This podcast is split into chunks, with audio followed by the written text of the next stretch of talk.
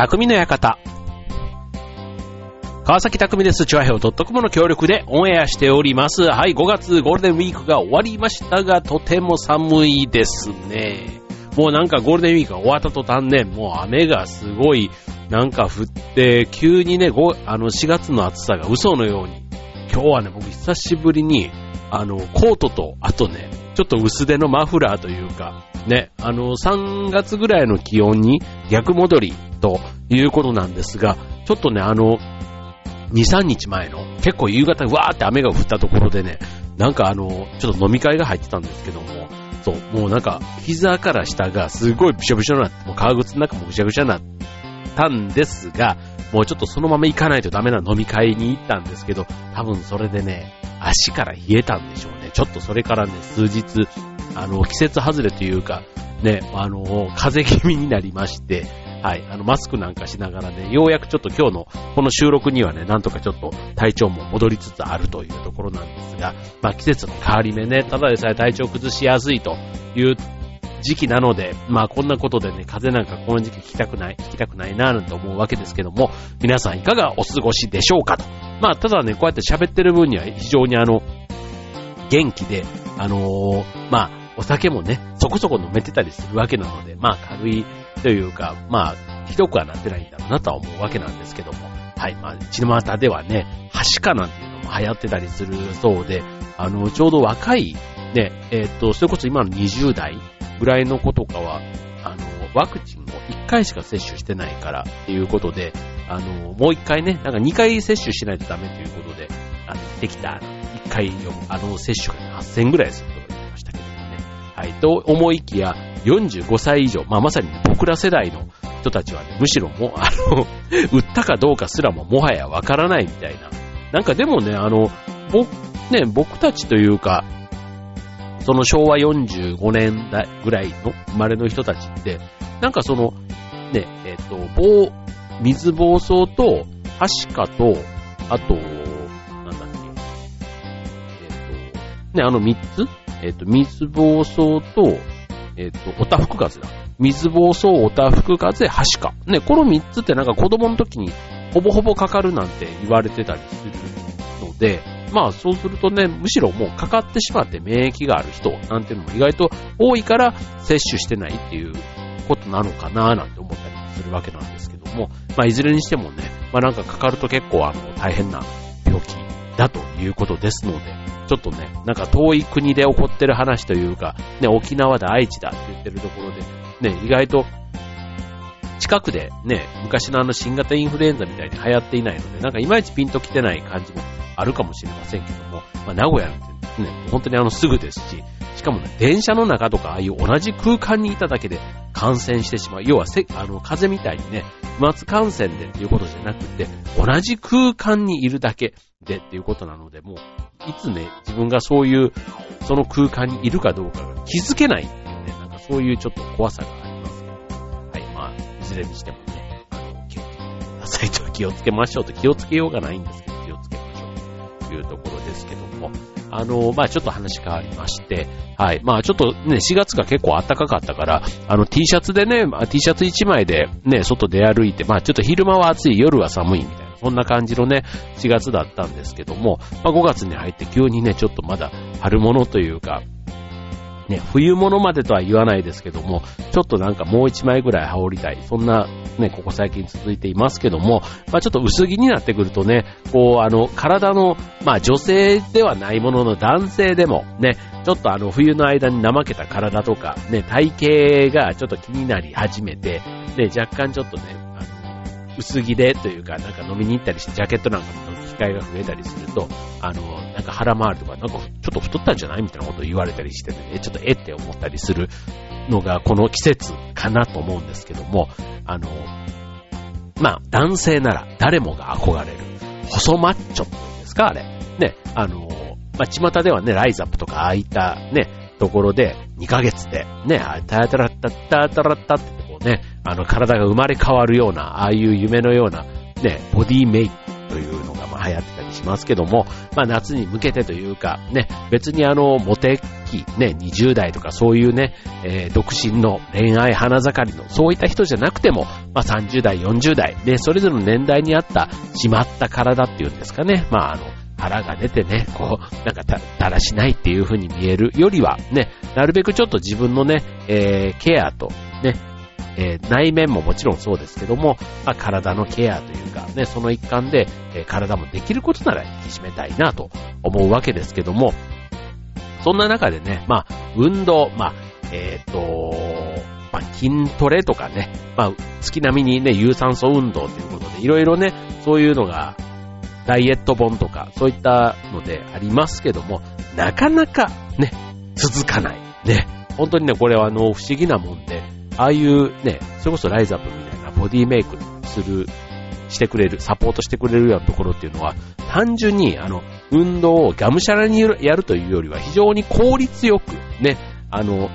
なんか、非効率な、ね、あの、頑張りではなくて、効率よくポイントを押さえてっていうところがやっぱりポイントみたいな。ね、だからああいう風にちゃんと、インストラクターの方が正しいレクチャーで、あとは食事も含めて、適切に管理をしてくれることで、まあ、短期間で理想の体が手に入れられるということみたいなんですが、まずね、えー、そういう意味では自分のね、やる気を高める、モチベーションを上げる、ね、えー、運動することに対してね、もう向き合うことに、えー、向き合うために、ね、そのモチベーションアップにつなげる、えー、基礎知識で、そして効果メリットなんていうのを今日テーマにお送りしたいと思います。えー、目指せ細マッチョ、え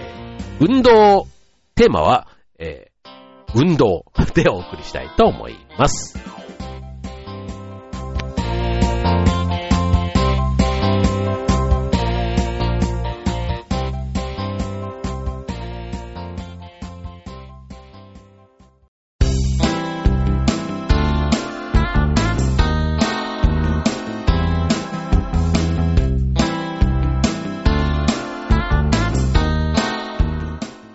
はい、えー、今日のテーマは目指せ細マッチョということで、運動をテーマにお送りしたいと思います。まあ、子供の頃だとね、まあ、運動か、まあ、スポーツか勉強か、みたいなところでね、まあ、文系か、えー、大会系か、みたいなところで、大体このね、2、系統というか、まあね、こう、分かれるイメージがありますけども、あのー、この運動、ね、えっ、と、運動のメリット、ね、いわゆる大人になるとね、まあダイエットだとか、あとはカロリーを消費するためにね、運動するなんていうイメージがありますけども、運動のメリット、いわゆるメタボ予防のためのダイエットとか、あとはカロリーをね、消費するためとかっていう、それだけではなくて、えー、例えばアンチエイジングだとか、あと姿勢を良くする、なんていうことでいろいろ運動することのメリットってあるわけなんですよ。で、ただね、1日とかって頑張れるんですけど、これがなかなか続かない。ね、続けるためにはモチベーションが非常に大事になってくること、とこなんですね。で、さらに、えメリットとして言うと、まあ、体を動かすことで、ストレスも解消できるということで、あの、ストレス解消法ってね、例えばあの、食べたり飲んだりとか、いろいろあの、アロマとかね、なんかそういうストレスの解消法、音楽を聴くとか、ね、えー、ありますけども、運動っていうことも、えー、ストレスの解消にもう直接つながっていくんですね。だからあの、ダイエットとか競技をする目的ではない、ストレス解消を目的にした運動法なんていうのもあるわけです。はい。で、さらに、ね、疲れた時はもう運動なんかしたくねえなんていうので、まあ多いと思うんですけども、疲れた時こそ、ね、運動をすると。ね、疲れた時こそ疲労回復のために運動が効果的なんていう考え方があるんですね。うん、で、まあ疲れているとね、まあ体を動かすのはまあ億劫というか、本当にダラダラしていたいっていうのがね、もうおじさんというか、あの、あとはまあ、ね、必然的ね、やらねばならないことは当然やらざるを得ないから体も動かすんですけども、まあ、運動とかって言うとね、これ本当に自分の意思での話なので、やらなきゃやらないなりに誰も怒らないみたいな、ね、叱られる話でもないと。で、授業で体育があるわけでもないと考えると、あの自分の意志、強い意志でね、この疲れた時にあえて運動するというのは踏み出さないと、なかなかね、動かす機会がなくなっちゃうんですね。まあ、ただ、一つ覚えておいた方がいいというポイントは、体を動かした方、疲れた時のね、には体をあえて動かした方が、心身、ね、体も心も疲れが取りやすい、回復しやすいと言われているということなんです。で、さらにね、この適度な運動が夜の睡眠の質を上げると。要は熟睡につながるということなんですね。はい。まあ、あの、昔みたいにね、こう寝る暇を惜しんで働くみたいな、そういった時代ではもうなくなっている中では、質の高い睡眠なんていうことにも着目されるようになりました。例えばエアウィーヴみたいな、ああいうベッドとかマットレスみたいなことももちろんですけども、で、枕なんかもね、えっ、と、ああいう快眠枕、ね、昔、えっ、と、テンピュールとかね、ああいった枕なんかももう出て何、もう20年ぐらいもっとなるんですかね。はい。そういった枕にこだわる、な、ね、枕専門店なんていうのもね、もう当たり前のようにありますけども、その良い睡眠をもたらすためには、運動がかなり効果的であると言われているということなんですが、まあそんなね、えー、分かっちゃいるけど続かないというね、それがまさに運動で結構多いと。まあ勉強もそうですけどね、まあ大体三日坊主ってこう運動ってね、なりがちだし、特に初心者、ね、運動も運動が嫌いという人でも、もうね、やら、もうだから体にいいのは分かってるけど続かない。ね、そんな、えー、超初心者の人でも続く運動習慣を次のコーナーではご紹介したいと思います。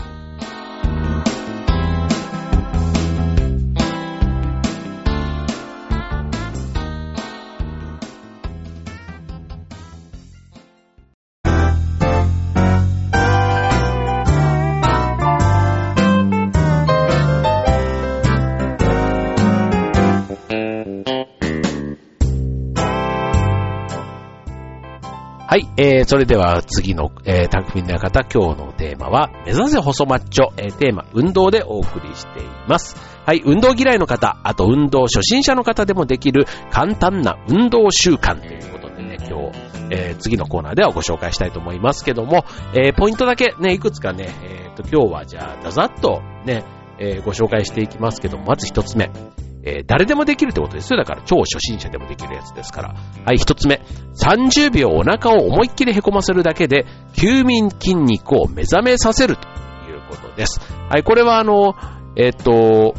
お腹痩せのドローイン法っていうね、あの、1日からでも効果が出てくるということなので、えっ、ー、と、日常生活に取り入れられる、ね、誰でも簡単にできるエクササイズということです。30秒お腹を思いっきり凹ませるだけの休眠筋肉を目覚めさせる方。ね、30秒を毎日やるっていうところがまたポイントですよね。まあこれ今日ね、えっ、ー、と10個ご紹介しますけども、その中で自分がどれをやるかって決めたら、それをね、習慣化させるのはちょっとね、工夫が必要かもしれませんね。はい、続いて、毎日の歩く姿勢を変えるだけでお腹の引き締め効果があると。ね、これあの、わざわざ筋トレとか有酸素運動をしなくても、効果的な歩き、ウォーキング、ね、歩き方を工夫すると、腹筋が鍛えられると。要は、だらだら歩く、猫背とかで歩くんじゃなくって、背筋を伸ばして、ね、しかもあの、筋肉って結構ね、意識をしないと、そこが鍛えられない。だから、意識的にね、腹式呼吸とかね、ああいったあの、呼吸、ね、お腹周りなんかを特に意識しながら、背筋を伸ばして歩く。ね、そういったことが、あの、わざわざ、その、ね、時間を割いて運動する、筋トレする、ね、そういったところに変わる効果があるということなんです。だか毎日歩く、ね、毎日歩くことあるわけじゃないですか。だから歩き方っていうところを一つ工夫してみるというのは、効果がいうことですね。はい、続いて、1日たった4分で1時間相当の運動量。これはね、いよいよ、あの、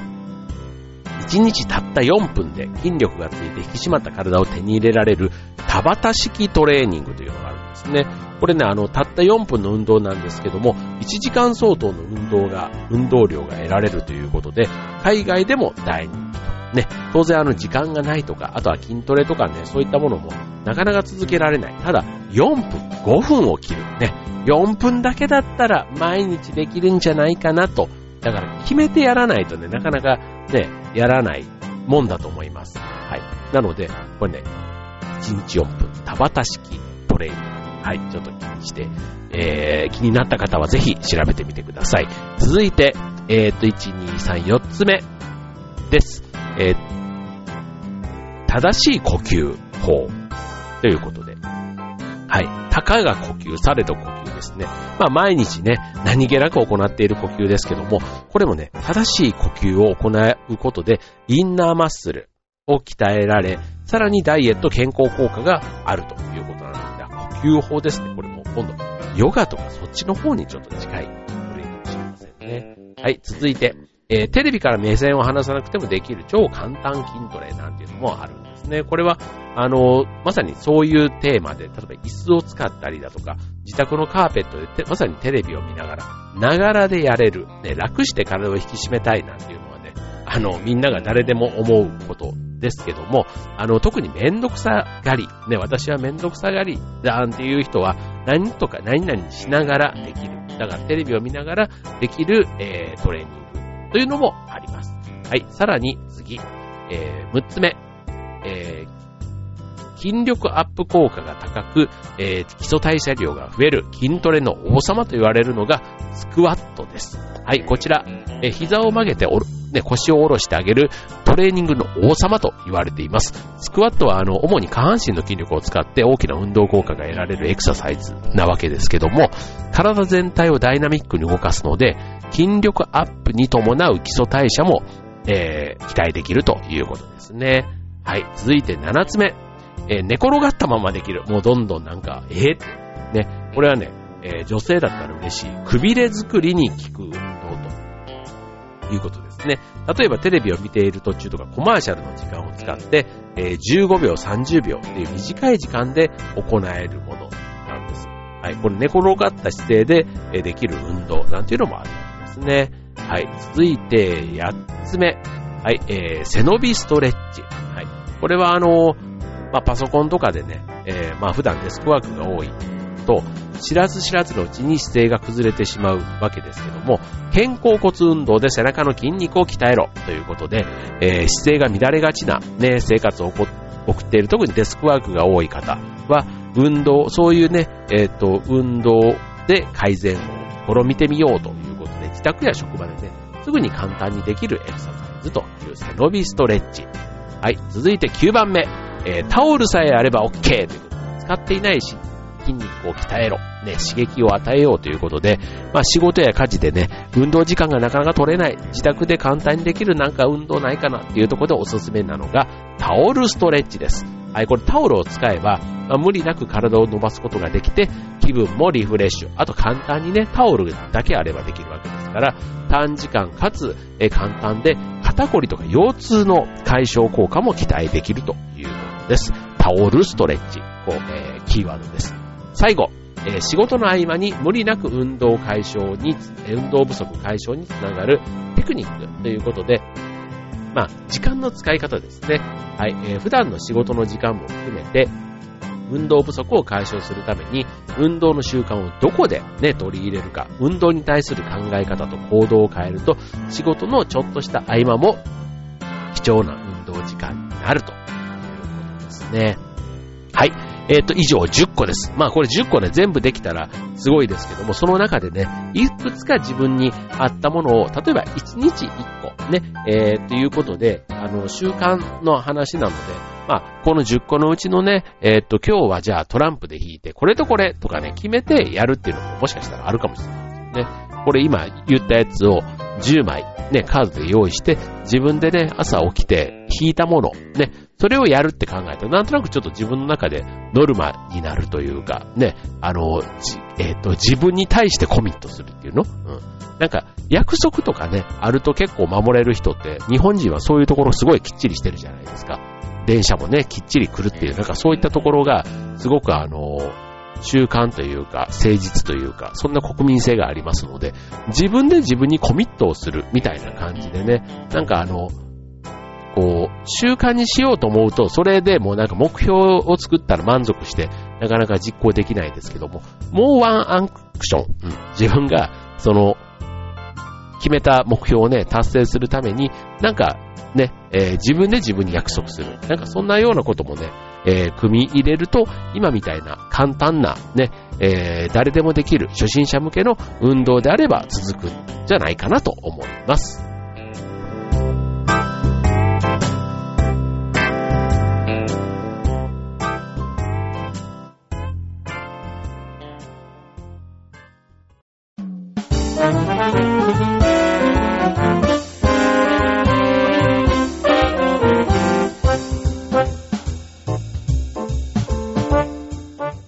はい、ということで、えー、今日のテーマは、目指せ細マッチョ、夏に向けてということで、えー、運動テーマにお送りいたしましたということでね、まああの、あんまりハードルが高いね、えー、意識高い系の頑張ってる人の運動の、えー、話というよりは、もう本当にもう自分は続かなくて、運動が嫌いで、でもなんかやんなきゃダメなんだよなみたいなね、なんかそういった気分の人に向けた、えー、簡単な、えー、やつをご紹介いたしました。はい。まあ、あんまりね、本当にあの、負荷をかけるというよりは、なんか自然にね、えー、やればいいっていう、ね、無理のない程度にやるっていうのが、ね、ある意味健康なのかもしれませんけども、その目指せ細マッチョっていうとある程度ね、やっぱりこう、負荷をかけて、えっ、ー、と、筋、筋トレというか、例えばあの、む熱い胸板とか、ね、えっ、ー、と、逆三角形の体とか、太い腕とかってなってくると、ある程度特に男性の場合だとね、負荷をかけた筋トレをして、あの、超回復、ね、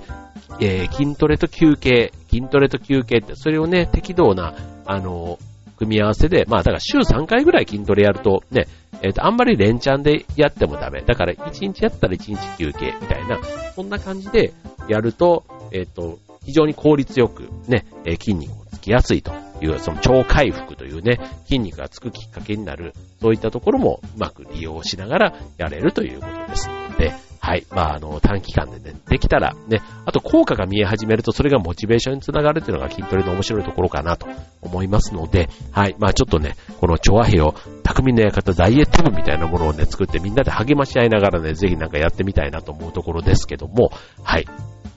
まあ、ちょっとあの、諦めていた、ね、えー、自分なんかもう無理だと思っているそんな人でもね、あの、ライズアップの CM なんか見てると、あ、自分にもできるかもってね、思えるそういったね、ああいう実際の成功例を見ちゃうとね、自分もできるかもって思いがちですけども、いやいや、できるんですよ、きっと。ね。だから僕もね、ちょっとこれから夏に向けて地道にね、今言ったところ、ちょっといくつかやってみようかなと思っていますので、ぜひ皆さんもチャレンジしてみてください。はい、ということで今週の匠の館、ここまでバイバーイ。